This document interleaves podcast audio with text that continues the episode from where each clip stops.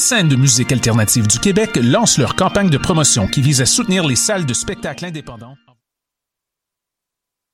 Les scènes de musique alternative du Québec lancent leur campagne de promotion qui vise à soutenir les salles de spectacle indépendants en vous proposant une programmation estivale diversifiée et électrisante avec des noms tels que Fred Fortin, Sonny Duval, Mara Tremblay, Bon Enfant et bien d'autres. Encouragez vos artistes préférés et venez vibrer à nouveau au rythme de leur musique tout en supportant la relance de toute une industrie et ce, en toute sécurité. Consultez notre calendrier de programmation sur le site www.branchez-vous-sur-les-smack.ca et restez à l'affût de tous les événements présentés par nos salles jusqu'à la fin décembre. Branchez-vous sur les SMAC dès maintenant. La saison théâtrale 21-22 d'Espace Libre est lancée. Huit propositions artistiques, un spectacle déambulatoire dans les rues du Centre-Sud, sept spectacles en salle et plusieurs spectacles offerts en web diffusion. Théâtre en extérieur, comédie, drame historique, documentaire, drag king, cinéma d'art, performance, cirque et cabaret font écho aux titres qui résument la programmation. Rendre visible, rendre audible. Procurez-vous vos billets dès maintenant sur espacelibre.qc.ca. Ok, allô, euh, et c'est pas ça le début que je voulais du tout, là on recommence. Bonjour tout le monde. je m'appelle Étienne Copé, je suis content de... J'espère que vous êtes content, c'est ça que je voulais dire. J'ai sorti un album il y a pas longtemps qui s'appelle Et on pleurera ensemble. C'est de la musique très introspective, c'est de la musique douce, c'est de la musique folk. Je pense vraiment que ça se marie bien avec l'automne en ce moment et avec la température qu'on a. Si ça vous tente d'aller l'écouter, il y a un film qui a été fait aussi sur l'entièreté de l'album qui est disponible sur les internets Et on pleurera ensemble. Étienne Copé, j'espère que vous allez bien. Bisous.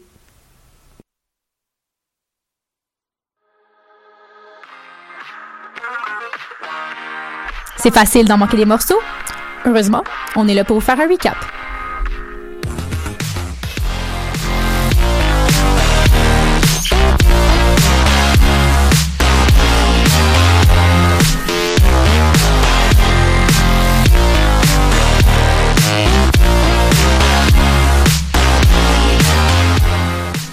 Bienvenue au recap. Daphné Chamberlain à l'animation. Je suis aujourd'hui accompagnée de euh, Louis, Justin, un nouveau membre. Euh, bienvenue, Justin. Mais bien le bonjour.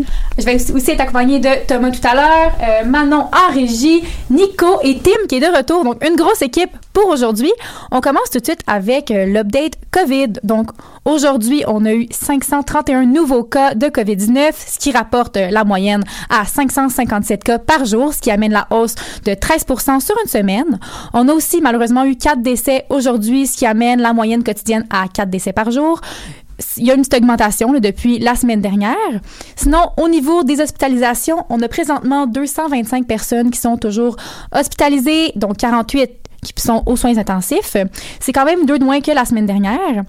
La vaccination, euh, ça continue. Alors, en ce moment, il y a 79,5% des Québécois qui ont reçu au moins une dose et 77,3% euh, des Québécois qui sont rendus à deux doses. Alors, ça va bien quand même. Et euh, donc ça, c'est pour le, la petite... ce qu'il en est au niveau de la COVID. Mais je vais commencer tout de suite avec Justin aujourd'hui qui s'est penché sur le petit scandale qu'il y a eu cette semaine avec Air Canada. Ben oui, justement, scandale qui a fait les manchettes à travers le Québec, même le, Canada en général. Donc, en gros, pour, faut résumer un peu quoi est-ce que c'est qui s'est passé, qu'est-ce que c'est qui s'est passé avec ça. Mais tout d'abord, c'est euh, bon le, PDG, le président directeur général Michael Rousseau, qui bon a commencé par faire un discours unilingue anglophone à la Chambre de commerce du Montréal métropolitain, donc à la, chambre de, tous les, dirigeants d'entreprise et tout ça. Et puis, il avait été averti au préalable par notamment le gouvernement de François Legault, aussi par notamment aussi le commissaire aux langues officielles, le commissariat aux langues officielles, ce qui a été dévoilé un peu plus tard. Donc, ça avait déjà fait un, petit tollé qui était déjà euh, en branle, déjà, déjà une miette de, scandale qui était prévu. Et euh, justement, ben, après ça, son, discours, ben, les médias étaient interviewés tout ça. Puis finalement, il a dit que il n'avait en 14 ans de vie au Québec, à Saint-Lambert. Donc, même pas sur l'île de Montréal, pas à Westmount, pas à, Dorval ou à Kirkland, non, à Saint-Lambert, euh, qu'il avait justement pas eu besoin d'apprendre le français, malgré son nom en consonance française et le fait que sa conjointe, supposément, parle le français. Donc, un scandale qui a, bon, ça, ça fait la, la une partout. Évidemment que les médias nationaux en ont fait. pour lui d'engager quelqu'un qui parlait français? Ben, probablement. On ne sait pas tellement. Vous savez, parfois, euh, ça peut être aussi un peu de, de, en tout cas, on, peut, on peut euh, dire que c'était pas nécessairement chose facile. S'il voulait pas l'apprendre, il voulait pas l'apprendre. Mais j'avais lu euh, que c'était l'une des conditions justement qui qui avait été mise en place pour le, les lire justement. Alors euh, là, ça peut causer aussi un petit problème. À Mhm. Oui, ben, il y a eu plusieurs problèmes également au niveau du, du conseil d'administration. Donc, plusieurs erreurs qui ont été faites aussi à l'interne de tout ça. Mais également, donc, en, en notamment, là, bon, euh, ce- ce- on pourrait dire, c'est cette indignation-là également, bon, euh, est due, entre autres, notamment en raison de ce, on pourrait dire, cette fixation-là à pas vouloir apprendre le, le français, surtout que, bon, on est aussi en, en refonte de la loi 101, la loi 96. Probablement que ce- cet événement-là va donner du mordant aussi, euh, Oui. bon, parce que ça, ça a quand même irrité pas mal de monde, avec raison, d'ailleurs. ça vient un peu justifier en fait euh, l'emphase qu'on met sur la langue française et euh, je crois que les Québécois ont vraiment été atteints là. surtout avec sa phrase qui dénonce le fait ah euh, je crois qu'on n'a pas besoin de parler en, fran- en français pour bien vivre à Montréal. On Mhm. voit à quel point les Québécois s'adaptent beaucoup à l'anglais aussi.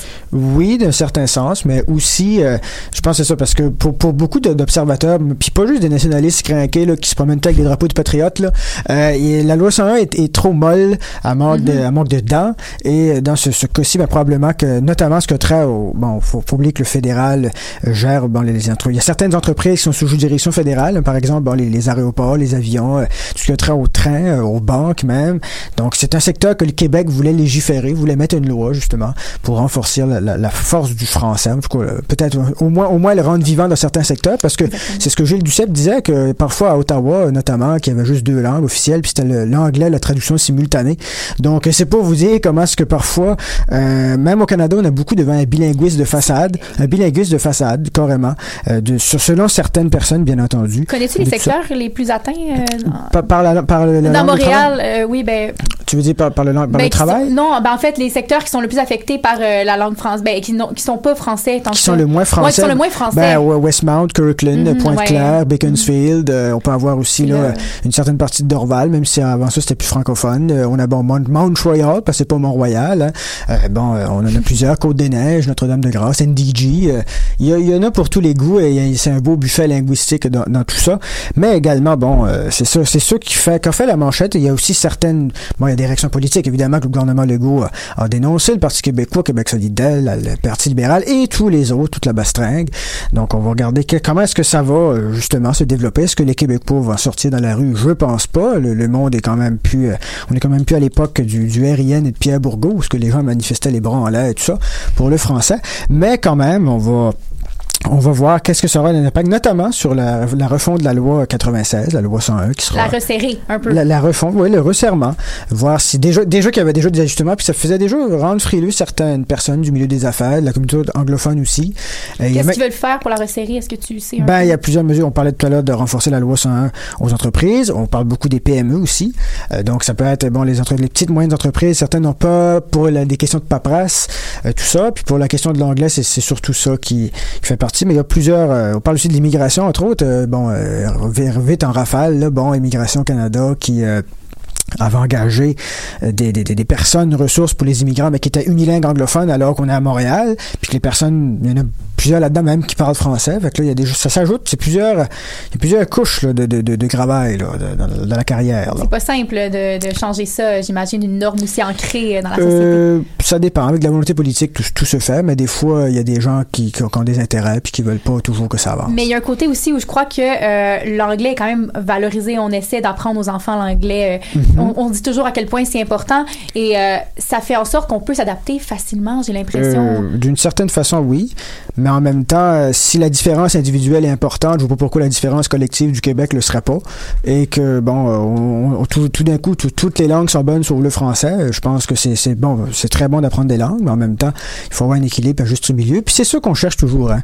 En tout cas, peut-être pas nécessairement partout dans la société, mais dans ce cas-là, puis le gouvernement Legault semble être aussi de cet avis-là. Et puis ce qui est majoritaire, ben, ça devrait passer comme du beurre la poêle. Ben, ce qui est majoritaire, effectivement, ça devrait être la langue, euh, ça devrait être la langue, euh, la langue française. Alors, euh, ben, je te remercie, Justin. Plaisir. C'était vraiment très intéressant. On espère que, bon, les choses vont s'améliorer. On verra ce qui va être fait à ce niveau-là. La population, est-ce qu'il va y avoir euh, d'autres événements? Probablement. hein. On est toujours surpris de voir à quel point, euh, souvent, les dirigeants d'entreprise parlent uniquement l'anglais. Euh, donc, euh, sur ce, on va se laisser avec la chanson Pure de Poupie. La vie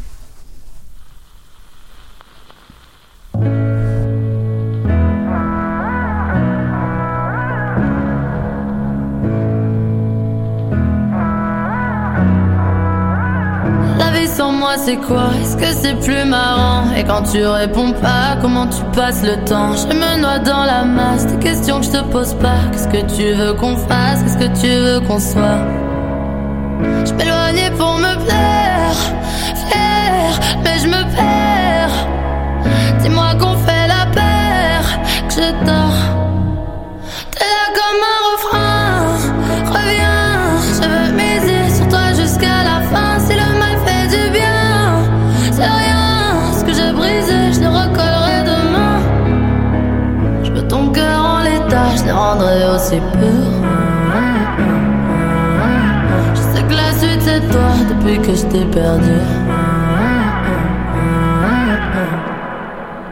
La vie sans toi c'est mort, j'avais pas vu avant. J'aurais dû faire l'effort au lieu de faire l'enfant. Je me noie dans mes failles et me reste la foi. Est-ce que tu veux qu'on aille, est-ce que tu veux qu'on se voit Je m'éloignais pour me plaire, faire, mais je me perds. Dis-moi qu'on fait la paire, que je dors.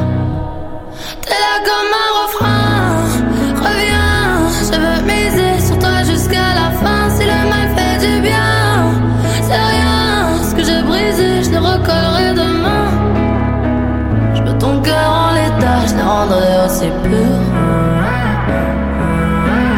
sais que la suite c'est toi depuis que je t'ai perdu. Je m'éloignais pour me plaire, faire, mais je me perds. Dis-moi qu'on fait la paire, que je dors.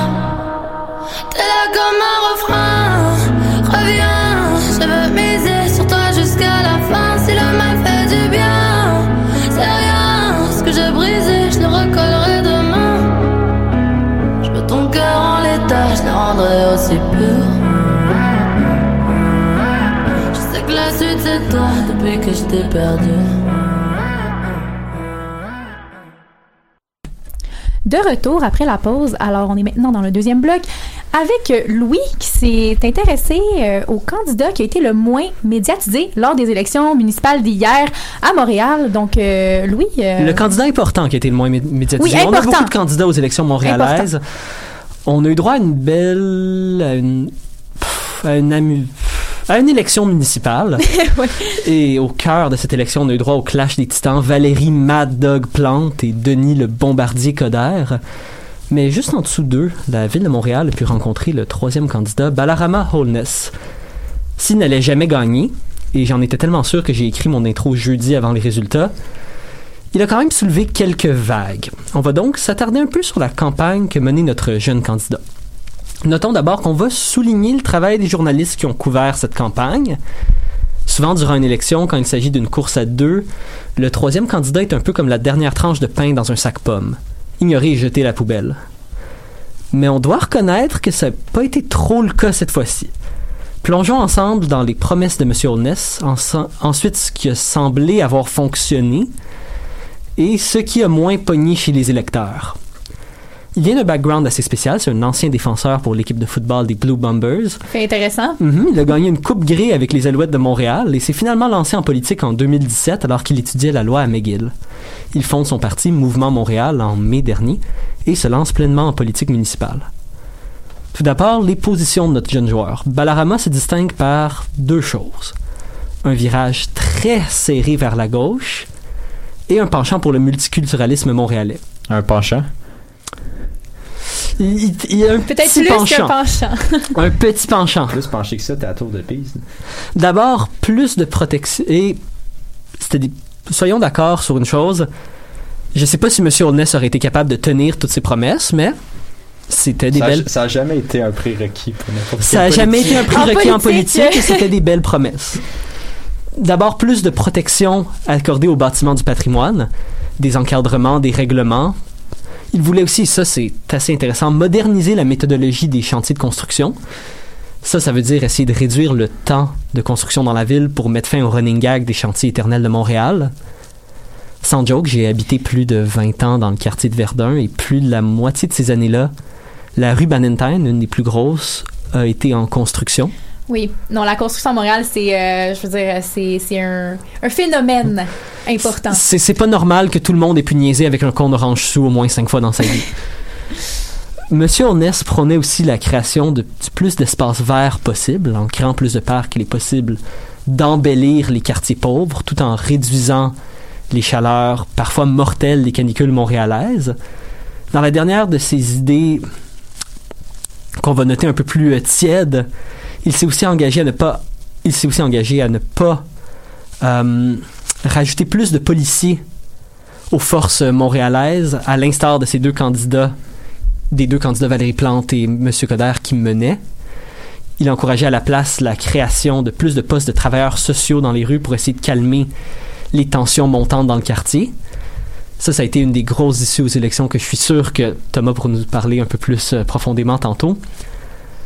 Il va sans dire que même s'il n'a pas gagné, il y a eu certaines victoires assez minces pour Balarama Holness, dépendant de comment vous les interprétez. Alors que Denis Coderre, lui, penche plus vers le centre droit et Valérie Plante le centre gauche, le nouveau candidat vient chercher une niche vers la gauche radicale. C'est un choix qui est assez risqué en politique, mais qui permet quand même de vite se faire un nom puis d'aller chercher certains votes. Pour un candidat minoritaire, je peux dire comme ça, il a quand même été. euh, il y a quand même eu plusieurs votes. Je veux dire, il y a quand même une bonne partie euh, Ben, de l'électorat. 7% d'à peu près 35% de l'électorat, c'est pas incroyable. Non, mais je veux dire, quand on sait que la lutte était vraiment concentrée entre Valérie Plante et Denis Coderre, il a quand même réussi à se faufiler un peu. Ça, c'est mon impression, peut-être, mais. Ben, il s'est pas tué. Non, c'est ça. Il, il Il n'a pas pas, mis fin à sa carrière. il était pas totalement inaperçu. On le voyait quand même. euh, En tout cas, c'était c'était mon impression. Ben, il mais- a surtout permis à Valérie Plante de gagner facilement. là. Effectivement, Ben, ben effect- honnêtement, là, même si c'est pas les mêmes valeurs idéologiquement avec Denis Coderre, ça reste que la politique municipale c'est beaucoup moins idéologique dans l'axe gauche-droite comme c'est moins. C'est des- c'est c'est la politique de proximité. Puis Balarama Holness allait chercher des non francophones, des allophones, des anglophones euh, et autres minorités plus euh, radicales dans leur minorité, disons. Disons ça comme Ce- ça. ce Fait que qui- ça, puis ce qui est un électorat typique de Mhm. Denis Coderre.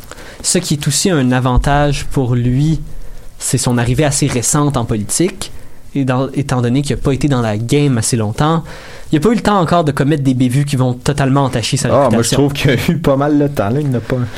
Rien d'aussi grave que mentir plusieurs fois à la population montréalaise, mettons, ou Mais est-ce qu'il y a eu tant dans des. Bold chaud. statement, mon Louis. Bold statement. Moi, je trouve que la- on va s'en- je pense qu'on va s'en souvenir pendant très longtemps de l'idée de faire de il Montréal y a une ville une bilingue. erreur qu'on s'en vient bientôt, qui va être la prochaine qu'on va parler, qui, elle, par contre, risque peut-être de l'hanter un peu plus longtemps. Il y a plusieurs choses qui ont joué contre lui, mais la plus grosse bévue qu'on va discuter maintenant, c'est sa relation avec la langue française. Un de ses plans Ah, ouais. Mhm. les plus controversés, c'était de rendre la ville de Montréal officiellement bilingue, avec un référendum. Ça viendrait, euh, je pense, titiller pas mal de personnes, ça. Si c'était dans le but de s'attirer le vote anglais, ce fut un échec cuisant, tellement qu'il a fini avec moins de 10% du vote. On penchera là-dessus euh, plus tard. Euh, Est-ce que c'est une erreur totale qui met fin à sa carrière montréalaise? Hmm, je saurais pas dire. D'un certain point, ça pourrait lui cimenter une position comme l'opposant constant ça pourrait être pour M. Holness l'occasion de jamais gagner la Il mairie. semblait dire qu'il voulait maintenir sa carrière en politique. C'est est-ce qu'il peut se faire une carrière d'opposition avec ça dans la ville de Montréal? Peut-être. Peut-être, mais Ben, il va devenir. S'il fait ça, il va vraiment devenir, puis il est pas mal devenu, là, ce qu'on appelle le poster child de cette. ça. Cette anglosphère, allosphère intolérante au, fr- au fait français à Montréal. C'est vraiment ça qu'il va devenir. Qui vote pas énormément pour Balarama Holness, justement, comptant les résultats.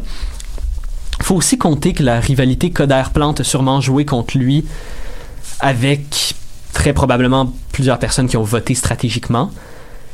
Sans compter le fait que si on a mentionné plus tôt que c'est des fois une bonne chose d'arriver jeune en politique, il arrive aussi jeune en politique et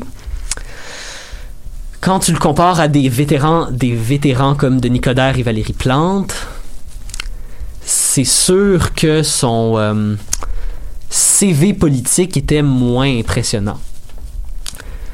C'est tout le temps qu'on va avoir pour parler de lui, mais je vous laisse avec une question. Selon vous, est-ce que avant 2050, on voit un Montréal dirigé par Balarama Holness? Non. Non, clairement pas. Je, je ne pense Avant 2050, Je donc, le souhaite qu'on, que, c'est que ça arrive jamais. que c'est dit qu'on n'aura pas de ba- Balarama Holness avant 2050. Ben, c'est quand même, je veux dire, on a Hmm. 29 ans. Ben, non, moins de 29 ans, 28 ans, mais je veux dire. c'est- Daphné, t'as vraiment pas 28 ans. Non. Je veux 28 dire, ans avant que on ça a arrive? moins de Ah, 28 ok, ok, ok. Hmm. Reste à voir, reste à voir. Ça serait intéressant, c'est tout ce que j'ai à dire sur Balarama. Hâte de voir ce qu'il va faire en Mais t'as politique. l'air un fan, Louis. Je sais pas pourquoi tu me. Mais- Je suis. Je trouve que c'est des po- propositions intéressantes qui malheureusement de vont jamais se rendre assez loin à cause de son plan de bilinguisation. Merci de lui avoir offert une tribune, Louis. Euh, donc, on a. On s'est Il est peut-être un peu trop tard pour ça, pour, euh, pour Ben. Peut-être qu'il aurait pris cette pub-là un peu avant. Mais bon, Mais- euh, Thomas, je pense que ça va être à toi maintenant de- de- d'enchaîner avec euh, ben, les résultats, l'élection. Toi, tu as été un peu plongé là-dedans euh, hier. Euh, Ouais, ben hier, moi j'étais euh, à l'incroyable euh, soirée électorale de TV Rive-Sud. Yes. Yes, sir! Comme toujours, en fait, comme à Euh, chaque élection. Non, en fait, les deux dernières. ouais, ouais, disons ça. Euh, donc justement, j'avais j'avais vraiment le nez dedans, puis je me disais que ce serait intéressant de faire le tour euh, de ce qui s'est passé un peu hier. On va commencer avec Montréal parce que euh, on est à l'UQAM puis que les gens aiment bien ça. Oups, je pense que j'ai accroché la caméra. Ok. Euh, ben, spoiler, Valérie Plante a gagné. Euh, Belle cinq- avance. Belle avance. Une avance plus grande que la plupart des gens avaient, avaient prévu. Elle- L'élection avait l'air beaucoup plus serrée dans les sondages. c'est ça. Dans les sondages, en- en- surtout en fin, de, en fin de campagne, avec plusieurs bévues de Denis Coderre, on, on voyait Valérie Plante creuser l'écart, mais pas, pas autant que ça. Euh, Denis- euh, donc, Valérie Plante, 52% 216 333 voix. Euh, il manque 10 bureaux de scrutin, mais normalement, ça devrait être, euh, ça devrait pas poser problème. Denis Coderre, 38% 158 1066 euh, voix. Balarama Holness, euh, comme, comme on, on en a parlé, est arrivé troisième avec 7,2% Gilbert Thibodeau prend la quatrième place avec 1,1% On le salue d'ailleurs. Ouais, D'ailleurs, on n'en a pas entendu beaucoup parler. peut-être dû là, faire ma chronique sur Gilbert Thibodeau. Ça Ouais. aurait été On va peut-être s'arrêter euh, plus, euh, plus niché un peu. euh. Euh, donc ça, c'est, ça c'est pour Montréal. C'est pas nécessairement une élection qui est euh, très étonnante. Les partis ont gagné où on s'attendait, euh, où on s'attendait à ce qu'ils gagnent. Donc le, le projet Montréal a bien fait euh, dans les quartiers plus francophones. Donc on pense bien sûr au, au- au plateau, on pense à les prairies, euh, Pointe-aux-Trembles, euh, le sud-ouest, Rosemont, la petite patrie, etc. Les quartiers un peu plus, euh, les quartiers un peu plus euh, multiculturels, multi, multiethniques sont allés plutôt du côté de. Euh, On pense entre autres euh, à Ville-Saint-Laurent ou euh, à Saint-Léonard. Euh, Peut-être une des grandes surprises à Montréal, c'est euh, Gracia Kasuki Katawa qui a défait Lionel Perez dans euh, Côte des Neiges Notre-Dame-de-Grâce, euh, qui, est, qui est avec Projet Montréal. C'est probablement Une une, surprise de dernière minute. aussi. vraiment une surprise de dernière minute. C'est vraiment une des, des seules v- vraies surprises euh, à, à Montréal parce que normalement Parce qu'à Québec, la surprise a surpassé tout le monde, mais euh, Ouais, c'est ça. C'est ça. À- Les surprises à Montréal ont de l'air de rien comparé à ce qui s'est passé à Québec. Québec. Pour ceux qui ont manqué, euh, pour ceux qui ont manqué, qui étaient sur une autre planète, euh, hier, à au- dans, dans la soirée, peut-être vers la- le milieu de la soirée, euh, Le Devoir, La Presse, euh, Radio-Canada et TVA ont déclaré que Marie-Josée Savard avait été élue mairesse de Québec. Non seulement ça, mais elle a fait son discours de victoire de mairesse. elle a remercié. Elle, euh, elle- elle a remercié, elle a dit qu'elle allait mettre en, en, en, en œuvre, euh, mettre en chantier elle était vraiment ses très promesses. émue. Et, ben, au fil de la soirée, ben, on regardait les résultats, puis, hey, ben, Elle Marchand, pas là, gagné. euh, hein. il remonte, puis il remonte, puis il remonte, puis finalement, il a assez remonté pour la dépasser. Euh, donc, ce qui arrive très, très, très, très rarement. Très serré jusqu'au dernier instant. On savait pas trop qui allait finir par gagner, mais on s'entend que c'est incroyable de passer de la candidate qui est élue à on est vraiment plus certain de c'est qui qui va Ouais, était prendre la, le elle, était assez élue non seulement pour qu'il y ait, pour ait un- ce qu'on appelle un call, Mhm. mais le premier ministre du Québec aussi François a, Legault, a- a qui l'a tweeté, félicité. l'a- félicité, euh, tout ça. Donc ça, c'est c'est rarissime. On va Il probablement s'en... excusé après. euh, Ouais, euh, c'est rarissime. On va probablement, euh, on va probablement s'en souvenir. Il s'en est fait, euh, que- comme tu le disais, il s'en est fait euh, excuser euh, ce matin. Moi, j'ai vu ça sur, sur mon fil. Mais sur si l'excuse s'est venir excusé de- hier, ça se peut. Si l'excuse devrait venir de quelqu'un, par contre, c'est absolument pas de François Legault, mais des médias. Non, c'est le, c'est les decision room des, des différents, des différents médias. C'est que- quand même une bévue Non, mais assez large. François. Legault a simplement dit dans son message Mhm. Je vais attendre, en fait, avant de féliciter quelqu'un, je vais attendre de savoir qui a réellement gagné. C'est quelque chose comme ça qu'il a écrit, puis là, ensuite, euh, il a pu euh, féliciter. euh. Donc ça, c'est du côté de Québec, donc Bruno Marchand qui a été, euh, qui va être le nouveau maire de Québec. Si on se transporte chez moi, euh, à Longueuil, là, euh, là aussi une surprise. On la surprise, c'est pas que Catherine Fournier euh, soit élue, ça on le savait presque tous. Les sondages, les sondages le disaient sur le terrain aussi. On, le ressentait. Par contre, à Longueuil, la particularité, c'est qu'on s'attendait à ce qu'on ait un conseil qui soit une espèce de, de Macédoine de plusieurs petits partis, alors que Catherine Fournier a presque tout raflé, a gagné, a gagné 13 des 15 euh, 13 des 15 districts à Longueuil. Euh, Il y a juste une, pers- il y a juste une C'est un personne. massacre? C'est un massacre. Puis moi, j'ai- été dans les, dans les deux parties des, des autres partis. Puis si l'ambiance c'était pas euh, c'était pas fameux Jean-Marc Jean-Marc Léveillé qui, qui a terminé troisième hier euh, était euh, on ne peut plus amer disons ça comme ça donc Catherine Fournier une grosse victoire assez assez étonnante l'ampleur de la victoire, pas nécessairement la victoire, mais, mais l'ampleur. Euh, puis euh, c'est c'est une c'était une idée qui était particulière. Catherine Fournier qui avait fondé son parti Coalition Longueuil qui se voulait une espèce de ramassis de plein de monde qui voulait représenter euh, le Longueuil de 2021 qui était paritaire. Euh, il y avait des candidats issus de l'immigration. Sylvain Larocque d'ailleurs était candidat. Il y avait même un ancien adversaire de Catherine Fournier. Donc moi j'ai hâte de voir euh, ce que ça veut dire pour Longueuil. Long- pendant plusieurs années à Longueuil on a eu que des chicanes euh, dans le monde municipal. Donc je souhaite qu'on puisse euh, je souhaite qu'on puisse se sortir euh, se sortir de ça Est-ce qu'on Oui, peut revenir sur le, le faible taux de participation aux, aux élections? Je veux dire, c'était ma- c'était vraiment pas une bonne année. T'as-tu- les, t'as-tu les chiffres? Moi, je suis, Euh, moi, je je peux regarder les chiffres, mais euh, c'était vraiment pas satisfaisant. Et je- Mais ce qui était satisfaisant pendant que tu cherches les chiffres, c'est le nombre de, de femmes qui ont été élues euh, Oui, comme mairesse euh, de grandes villes euh, au Québec. Donc, 5 des 10 plus grandes villes ont élu une Oui, mairesse. j'ai puis le- je, vais, je vais pouvoir vous les nommer. Donc, bien sûr, Valérie Plante, euh, Catherine Fournier à Longueuil, France Bellil à Gatineau, Evelyne Baudin à Sherbrooke et Julie Dufour oui. à euh, Saguenay. Puis il y a aussi là-dedans, il y a aussi des jeunes. Donc on pense à Catherine Fournier, Evelyne Baudin, euh, Julie Dufour. Sinon, dans les jeunes, il y a aussi euh, Stéphane Boyer, le- qui a été élu maire oui, de Laval. 33 ans, je crois. Il est, il est Donc, tout jeune. Euh, ouais, exact. Quasiment Euh, un jeune Kennedy, lui. Jeune- oui, ça, effectivement, je exact. pensé à Kennedy, oui. Même niveau de- d'importance historique, Absolument. je pense. Euh, Absolument. Vous l'avez entendu ici. Municipal versus Et président des donc, États-Unis. donc, pour ceux qui voulaient avoir une espèce de une espèce de renouveau, une espèce de vent de changement, de la jeunesse plus de femmes, ben pour ça c'est peut-être c'est peut-être là le, le bright spot. Est-ce qu'on a la, la oui, réponse? Euh, 30 34,84 Ouais, 34,84. Je veux dire, c'était c'était encore plus bas que l'année dernière. Je, je, je sais pas si on peut Ben, regarder. euh, c'est- C'était vraiment euh, l'année dernière, euh, il y avait pas eu. euh, oh, l'année. Qu'est-ce que je dis? Aux dernières élections, c'est ce que c'est ce que je voulais dire. Euh, ben, on regarde ici, on a en 2017 42,5% des Montréalais. Bon, ça c'est à Montréal exclusivement, mais ça je, illustre. je- je pense qu'à Longueuil Mhm. c'était autour de je pense qu'à Longueuil c'était à peu près autour de Ça, 32%, si on veut remettre ça en perspective, d'ailleurs, on félicite Valérie Plante pour sa victoire écrasante, mais faut pas oublier que les gens qui ont voté pour elle, c'est un cinquième des Montréalais. Et Mhm. un cinquième des Montréalais, ça constitue une majorité quand c'est le temps de parler de vote, ce qui est quand même un peu triste de constater ça. Oui, c'est c'est sûr que euh, on se dit ça leur aurait donné quel résultat si tout le monde avait voté? Moi, c'est tout le temps cette question-là que je me pose. Après, je crois que les gens se sentent pas interpellés et c'est là l'erreur parce que c'est là où on a le plus de pouvoir aux élections municipales. Ben, les décisions, je sais pas si c'est là qu'on a le plus de pouvoir, Mais ça mais, en effet, plus. les décisions les plus concrètes, c'est souvent, Mais- c'est souvent dans la sphère municipale parce que c'est ce qui concerne le trottoir à côté de chez vous. Oui. C'est un nid de poule que ça fait trois ans que tu passes dessus. La Ben, rue Valentine, c'est dire- toujours pas réglé. ce que, ce que je Back veux at dire- it again. Mais ce que je veux dire par là, c'est aussi le fait que, par exemple, quand on comptait ben, aux élections, par exemple, provinciales ou fédérales, parfois ton vote peut comme se faire un peu annuler parce qu'il est comme avalé par euh, là où- le parti qui est majoritaire. Sauf que là, vraiment, les votes comptent. Je veux dire, chaque personne a vraiment un vote euh, qui est très beaucoup plus direct, si je peux dire comme ça, euh, sur le sur le résultat final. Donc, en gros, ça, c'est peut-être un petit résumé des, élections. Deux choses à mentionner. Deux candidats vedettes défaits. Euh, donc, premièrement, Jean, Jean Héroldi, qui a été défait, euh, il se présentait comme conseiller d'arrondissement dans Verdun, qui a été défait malheureusement.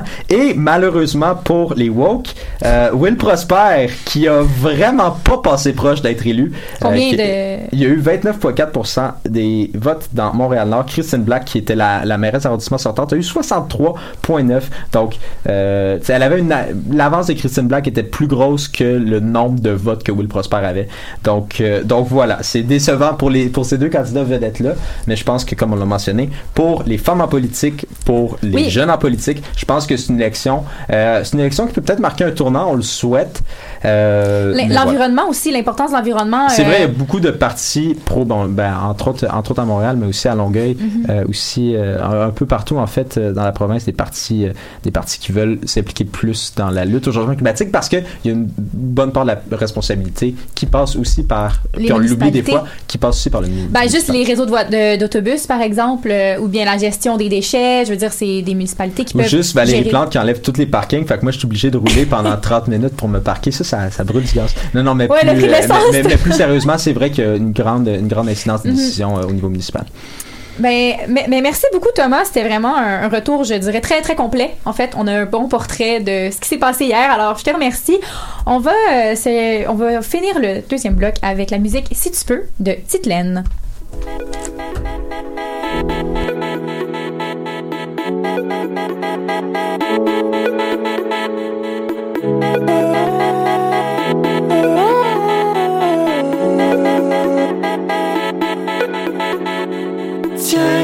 Tiens-toi droite, ne replie plus ton dos.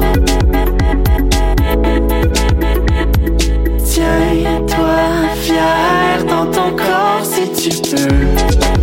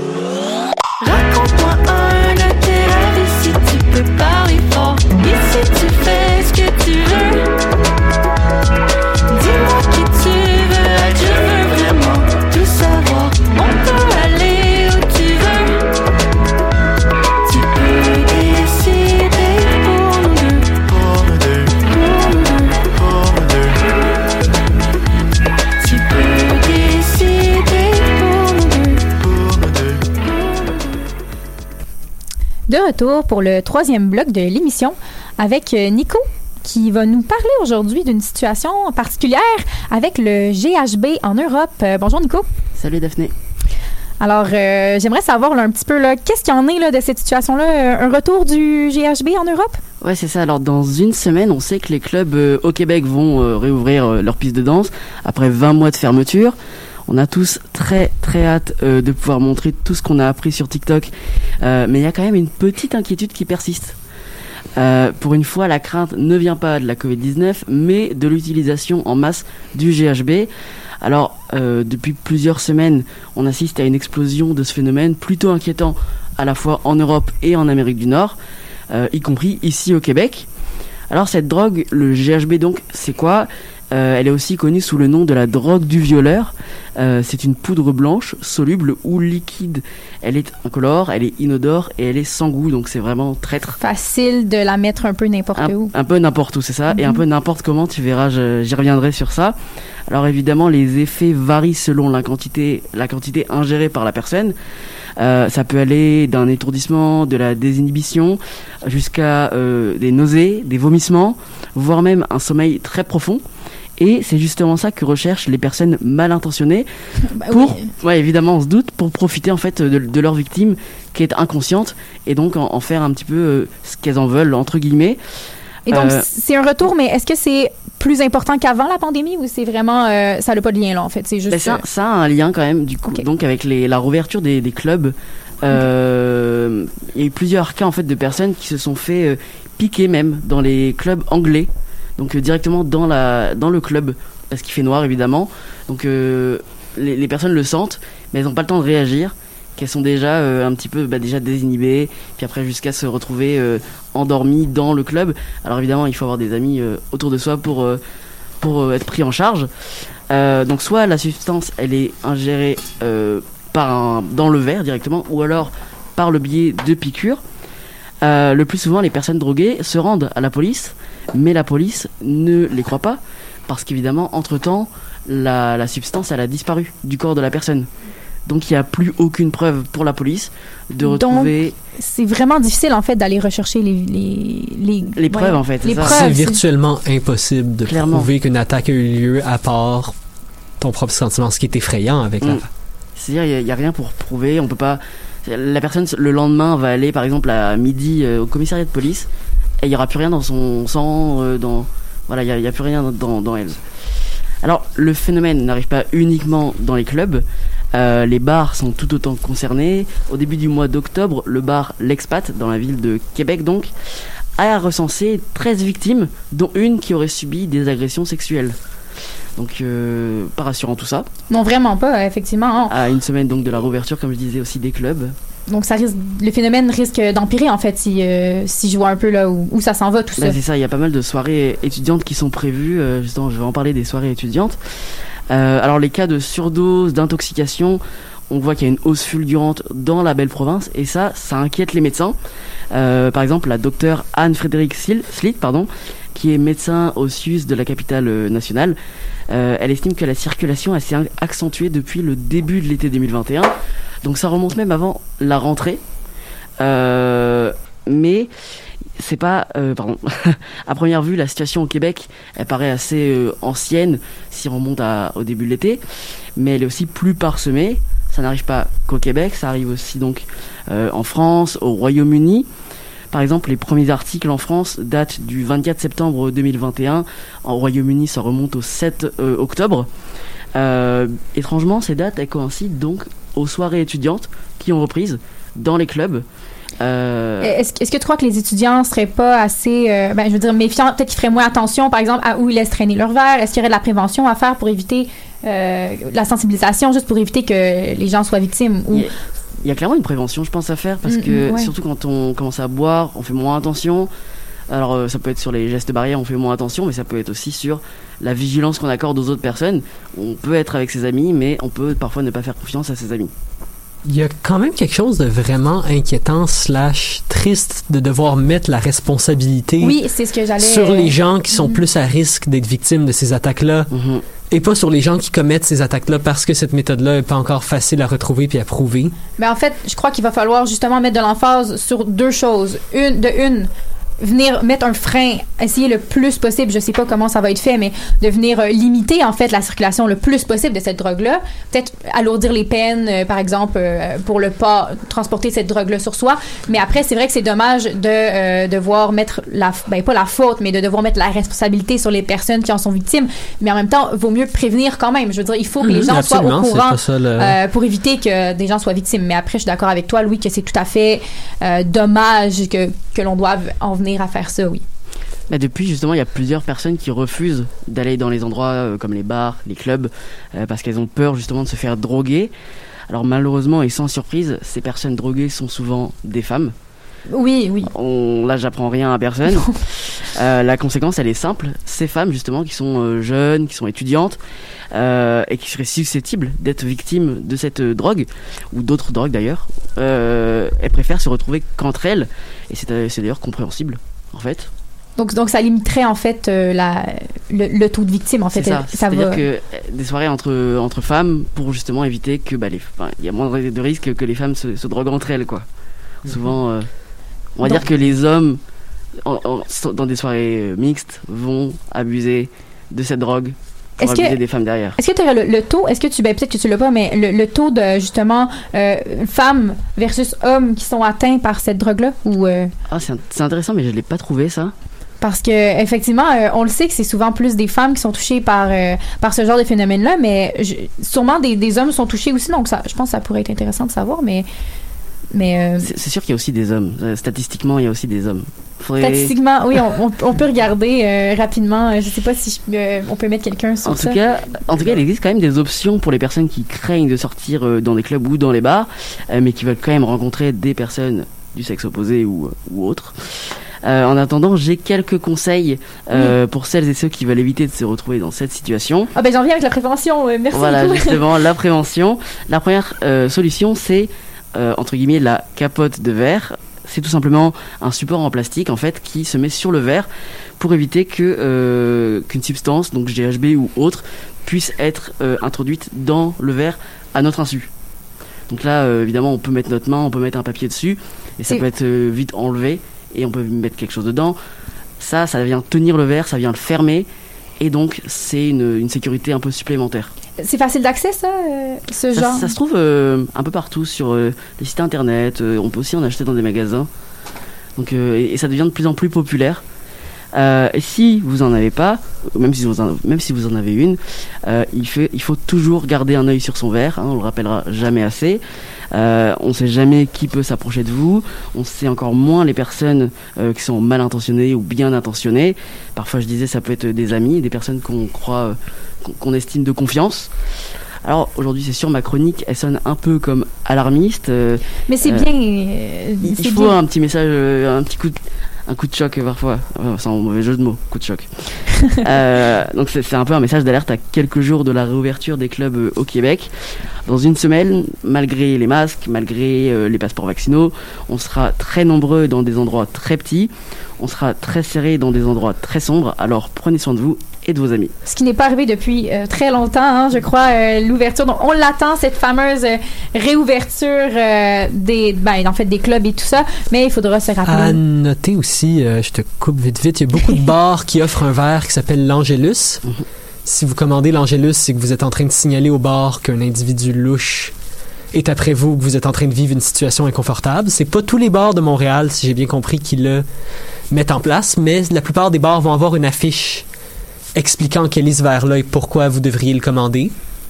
Donc, à vous en rappeler si jamais vous êtes dans une situation euh, Encore une bonne prévention. ça. Mais je me souviens, à Mhm. mon cégep, il y avait une affiche qui indiquait, euh, par exemple, si tu es victime de telle chose, commande tel truc. Si tu es Mhm. victime de... Est-ce que si, mettons, on, on doit absolument faire intervenir quelqu'un maintenant, euh, commander tel... Il y avait plusieurs choix et Mhm. c'était vraiment euh, des, des préventions là, pour éviter qu'on on se fasse euh, attaquer ou peu importe, qu'on soit victime de... Ben, peu importe, en fait. Qu'on soit victime de, de drogue ou de substance ou que quelqu'un soit après nous. Donc, euh, vraiment, je crois que les bars font quand même un peu leur part. Je pense que c'est aussi aux bars de faire leur part pour se pour éviter hein, les, les problèmes reliés à cette euh, à, à cette euh, bon à, à cette au GHB hein. Euh, donc, je te remercie, Nico. Sujet très intéressant, très pertinent, surtout euh, bon avec la, la réouverture des bars. Sur ce, euh, je vais laisser en fait la, la parole à, à Tim qui est de retour parmi nous aujourd'hui. Oui, Oui, donc heureux de, de te revoir aujourd'hui. ça fait Alors- plaisir. Alors, toi, tu es là pour nous parler de, bon, un autre, un autre sujet un peu plus, un peu plus délicat, hein, le scandale euh, sexuel qui s'est déroulé euh, récemment, donc, euh, à, Chicago. Oui, ben en fait, je vais vous parler du scandale qui a dévoilé les vraies couleurs des artisans d'une des équipes de la LNH les plus titrées dans la dernière décennie, en plus de démontrer que la culture dans le monde du hockey est bah, à travailler au grand minimum. Pour mieux comprendre, je vous ramène au printemps 2010, alors que les Blackhawks de Chicago sont en pleine série éliminatoire pour la Coupe Stanley.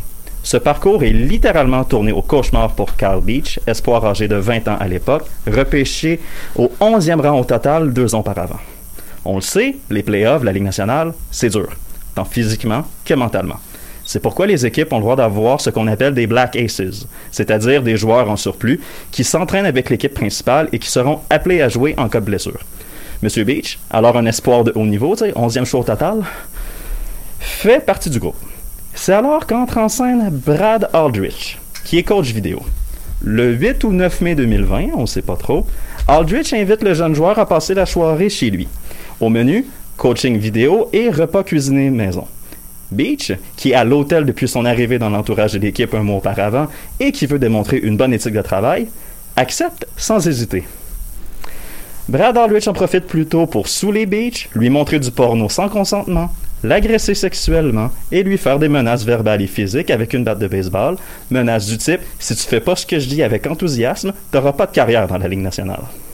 C'est fou comment hein, ce genre de situation-là est sous-estimé. hein. C'est encore présent aujourd'hui, malgré la Ah, C'est prévention. encore présent, oui. Malgré, effectivement, il y aura toujours des, on va être resté poli, des mauvaises personnes profiter des plus démunis. Et chez, chez les hommes aussi, hein, c'est ça. Souvent, on souligne les femmes. Effectivement, les femmes sont souvent plus victimes de, de ce type de ben, d'agression-là. Mais là, ce que lui, il a vécu est dans le sport de haut niveau. Oui. Carl Beach aura eu au moins le courage de dénoncer cette agression-là à Jim Gary, psychologue, pro- psychologue sportif pardon, de l'équipe.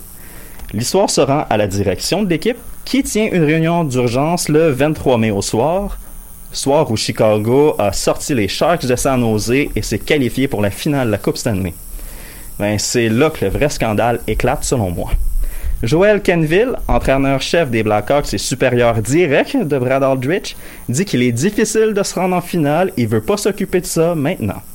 John McDonough, président de l'équipe, abonde dans le même sens, ajoutant que, et je cite, l'équipe ne se rendra peut-être pas aussi loin dans les séries de sitôt. Le directeur général Stan Bowman, l'assistant directeur général Kevin Cheveldayoff et le directeur des opérations hockey Al McIsaac acceptent alors d'enterrer l'histoire pour ne pas nuire aux performances. Donc, dans le fond, l'équipe a choisi le hockey avant la dignité. Oui, et savez-vous quoi? Ça a marché. Mais les Blackhawks ont gagné en six matchs contre les Flyers de Philadelphie, une première des- de trois coupes en dedans de six ans. Brad Aldrich a pu célébrer avec l'équipe ce premier championnat-là. Et aussi, de, pour, il a pu en profiter pour faire des attouchements à un stagiaire de 22 ans lors des célébrations. Donc, c'est vraiment plusieurs. euh, Ben oui, pas, ouais. Brad Aldrich n'a pas fini. Il s'est fait rencontrer par les ressources humaines. Il s'est fait dire de se soumettre à une enquête interne ou de démissionner. Bien sûr, Aldrich démissionne. Il reste dans le monde du hockey et fait d'autres victimes jusqu'à son arrestation en 2013 où il plaide coupable d'inconduite sexuelle sur un mineur dans l'État du Michigan. Donc, euh, on peut dire qu'il y a quand même vraiment. euh, non, il y a vraiment un problème ici. Ah, Brad Aldrich n'est pas une bonne personne et, l'absence d'action des Blackhawks de Chicago a fait plusieurs victimes. Parlant de victimes, Carl Beach, jeune joueur si prometteur, il se- il s'en est jamais remis. Tu sais, j'ai mentionné deux fois qu'il avait été 11e choix au total en première ronde en 2008. Il y a plus d'un point par match dans les rangs juniors. Il a joué zéro match dans la Ligue nationale. Il a trouvé le courage de porter plainte en mai dernier contre Aldrich et les Blackhawks en tant que John Doe anonyme. Les propriétaires des Blackhawks, c'est la première fois qu'ils entendent parler de cette histoire-là dix ans après, commandent une enquête indépendante qui durera quatre mois et impliquera 145 personnes qui ont été interviewées de proche ou de loin. il a quand même récemment eu le courage de Oui, voler son nom. euh, Oui, euh, oui, ça, j'y reviens. Rendons crédit aux propriétaires aussi qui, dès qu'ils ont eu les résultats de l'enquête à la fin du mois d'octobre, ben, ils les ont rendus publics. Parce que le 26 octobre, tout a déboulé. Pour ce qui est des conséquences, elles sont assez nombreuses, oui. Peut-être pas aussi élevées qu'on peut l'espérer. J'y viens.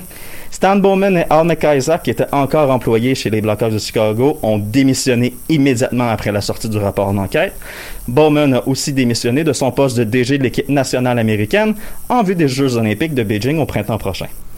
Joel Kenville, qui était entre-temps devenu entraîneur-chef avec les Panthers de la Floride, démissionne aussi pour son inaction en 2010 et après, je vais y revenir plus tard, le commissaire Gary Bettman déclare que si Kenville veut revenir dans la Ligue nationale, il devra avoir une entrevue personnelle avec le commissaire. Je veux rappeler que M. Bettman est avocat de profession, alors aussi bien dire que la carrière dans la LNH de Joel Kenville est terminée. Bon débarras. Les Blackhawks, eux, en tant qu'organisation, écopent d'une amende de 2 millions de dollars américains. C'est très peu. Pour vous donner une idée, En 2010, les Devils de New Jersey ont reçu une amende de 3 millions de dollars US et ont perdu un choix de première ronde et un choix de troisième tour au repêchage pour avoir signé un contrat illégal avec le joueur vedette Ilya Kovalchuk. Un autre exemple, pour avoir tenu une séance d'entraînement en gymnase privé en vue du repêchage de 2020 avec des espoirs de haut niveau, les Coyotes de l'Arizona ont perdu un choix de deuxième tour en 2020 et un choix de premier tour en 2021. On a puni plus sévèrement des équipes qui ont eu des manquements hockey au niveau sportif que les Blackhawks de Chicago qui ont caché une histoire sexuelle qui a affecté quelqu'un et qui a eu des répercussions sur beaucoup d'autres personnes dans le milieu du hockey. C'est là où on se rend compte que quand c'est question d'argent, de prestige, de sport de haut niveau, euh, On tape fort, mais quand c'est question de, Mhm. de protéger les gens, ah, c'est un petit peu plus c'est difficile. compliqué. hein, quand ça met euh, des joueurs vedettes, justement, hein, quand, quand c'est des joueurs vedettes qui vont peut-être euh, ne, ben, ça pourrait nuire à, la- leur carrière, ça pourrait nuire Non, à. c'est ça. Non, Quand on, encore- on essaie de cacher pour gagner des championnats. Kevin Cheveldayoff, j'ai no- nommé son nom. Lui, il était assistant directeur général. Euh, il, il est aujourd'hui directeur général des Jets de Winnipeg et il le restera parce qu'il n'aura rien. Parce que la Ligue nationale, après enquête, et quand on épluche le rapport, ça, je l'admets, Kevin Cheveldayoff avait pas vraiment d'autorité pour agir super différemment. De plus, dans l'enquête, seul Kevin Cheveldayoff se rappelle que Kevin Cheveldayoff faisait partie de la réunion du 23 mai 2010. Donc, rendu là, euh, je comprends que légalement, c'est un peu difficile d'agir. Reste que moralement, ça aurait peut-être été bon de faire le ménage, mais ça, c'est mon opinion à moi. Un petit mot sur Marc Bergevin, qui était directeur du personnel hockey à Chicago en 2010, qui a participé à l'enquête aussi. Ben, son nom apparaît nulle part dans le rapport d'enquête, donc on présume qu'en tant que directeur du personnel hockey, il devait s'occuper de, du repêchage des joueurs juniors, donc il n'était pas dans l'entourage des Blackhawks de Chicago en, au printemps 2010. Il devait suivre les joueurs juniors qui s'apprêtaient à être repêchés à l'été 2010. Donc, il n'était pas trop cool. Ben, il était Non, c'est cette, ça. Il euh, n'était pas impliqué directement. Ça reste un peu louche parce qu'il est resté deux ans dans l'organisation après. Mais bon, Marc Bergevin n'a pas vraiment rapport là-dessus. On peut mettre, euh, on peut fermer les yeux là-dessus. Chez les joueurs des Blackhawks de Chicago, par contre, euh, ça vole pas très très haut. Le capitaine Jonathan Taves, l'étoile Patrick Kane, un sport mi-figue mi-raisin à leur ancien jeune coéquipier. On a on a même dans les premiers temps préféré dire que Stan Bowman était une bonne personne. Ouais, ok. Puis que dire de l'ancien pilier en défensive Duncan Keith qui a refusé de s'impliquer dans l'enquête, qui après avoir eu une volée de bois vert d'à peu près tout le monde a dit ah ben je regrette de pas avoir participé. Ben oui mon gars. Quand surtout qu'on sait que Kyle Beach a subi des râleries homophobes lors de camps d'entraînement subséquents dans les, chez les Blackhawks. Ouais. Grand capitaine Canada, Jonathan Taves, hein? Ouais. Puis on sait aussi que l'association des joueurs de la Ligue nationale, menée par l'avocat Donald Fear, a pas, elle n'est pas vraiment intervenue dans le dossier. Savez-vous pourquoi? Parce que Kyle Beach ne faisait pas officiellement partie de la Ligue nationale, Ah. c'était un Black Aces. Ah, wow. OK. On voit à quel point euh, c'est, euh, ça relève de, de l'insensé. Ben, c'est ça. Tout le monde s'est regardé pendant. 10 ans jusqu'à temps que là, ça éclate et qu'on Mhm. ait le courage de dénoncer. D'ailleurs, si vous voulez avoir le cœur réellement brisé, Carl Beach, quand il a dévoilé qu'il était la victime John Doe, a donné une entrevue à TSN au journaliste Rick Wested. Ça dure environ une demi-heure. J'ai dit que ça brisait le cœur. Honnêtement, j'ai même pas été capable de la finir. Donc, C'est- c'est je- horrible. Je trouve que c'est vraiment un acte de, de courage d'admettre tout, tout ça Oui, avec c'est la un acte de pression. courage. Puis après Mhm. tout ce qu'il a vécu, Carl Beach trouve quand même le, la dignité de s'excuser de ne pas avoir dénoncé avant parce que ça a fait d'autres victimes. C'est ne le devrait- seul qui a fait ça. Ça ne devrait jamais être à la victime d'offrir des excuses pour ce qu'il a subi, surtout avec la pression, avec euh, bon le milieu sportif. Mais ça dénonce en fait à quel point le milieu sportif est vraiment une, une source de problèmes comme ça justement euh, euh, camouflés, cachés. Je crois qu'il y aurait vraiment beaucoup plus de services à aller mettre en place, beaucoup plus de règlements à aller. Je sais pas d'ailleurs ce qui pourrait être fait là, pour améliorer ça con- concrètement, vraiment venir euh, punir plus sévèrement tous ceux qui euh, sont euh, agresseurs euh, ou Ben, juste mettre en place un système qui fait en sorte que tu, tu dois dénoncer à des gens qui sont pas impliqués dans le sport, ça serait un bon début. Oui. Puis on espère que ce cas-là, c'est le premier domino qui va faire changer les choses. Malheureusement, on, on parvient souvent, à, ben, en fait, on parvient, on, on apprend souvent des événements qui se sont déroulés 20 ans, il y a 20 ans, je veux dire, on en apprend malheureusement à tous les jours sur de nouveaux événements qui sont assez dramatiques, qui sont assez euh, douloureux, des entrevues comme celle-là qui, euh, qui n'avaient pas été dévoilées. Et là, soudainement, euh, certaines personnes, bon, on pense à certains mouvements qui ont eu, par exemple, et chacun dévoile ce qu'il a vécu. Donc, je crois que euh, on peut toujours apprendre de nouveaux scandales, en fait, qui sont restés cachés pendant des années. Mais, euh, mais vraiment, je te remercie, Tim. C'était, plaisir. c'était, je crois que c'est un sujet qui est important à aborder. On va conclure, euh, on va conclure l'émission avec, euh, av- av- avec en fait, ce- je crois cette, cette fin ci Donc, réfléchissons en fait, je crois à les solutions à améliorer. Donc, je vous souhaite une excellente semaine. On se revoit la semaine prochaine, même heure, même poste.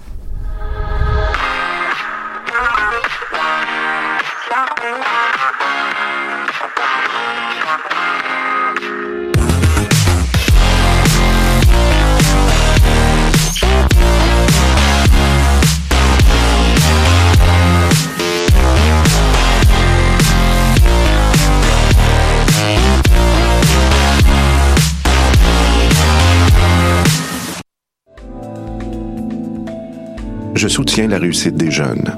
J'assure la sécurité alimentaire. Je facilite l'accès à un logement convenable. Je brise l'isolement social. Je bâtis des milieux de vie rassembleurs. J'aide une personne sur sept dans le Grand Montréal. Je donne à la campagne Centraide UCAM. centraide.ucam.ca.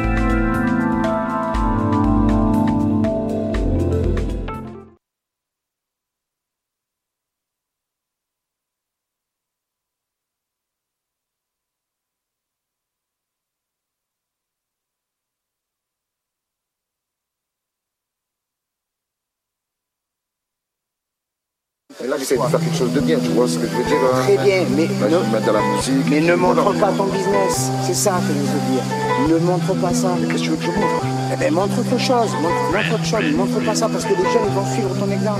Tu comprends? Ils vont dire, moi je vais être Tony, il faut que je fasse du rap, il faut que je fasse du business, il faut que je fasse du deal. Mais je peux pas me mentir, moi c'est ma vie ça.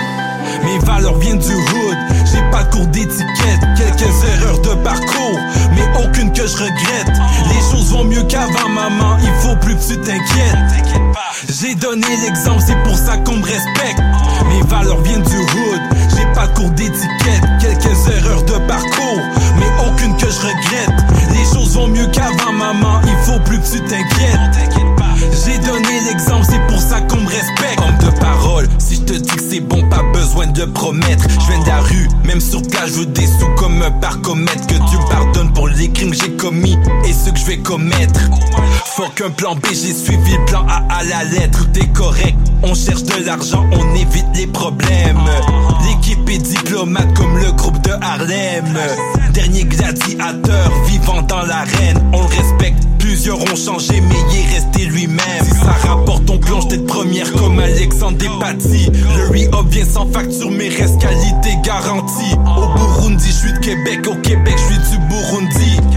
La finesse de Limoilou s'appelle Steve Busy. Oh. Mes valeurs viennent du hood. J'ai pas cours d'étiquette, quelques erreurs de parcours, mais aucune que je regrette. Les choses vont mieux qu'avant, maman. Il faut plus que tu t'inquiètes. J'ai donné l'exemple, c'est pour ça qu'on me respecte. Mes valeurs viennent du hood, j'ai pas cours d'étiquette. Quelques erreurs de parcours, mais aucune que je regrette. Les choses vont mieux qu'avant, maman, il faut plus que tu t'inquiètes. J'ai donné l'exemple, c'est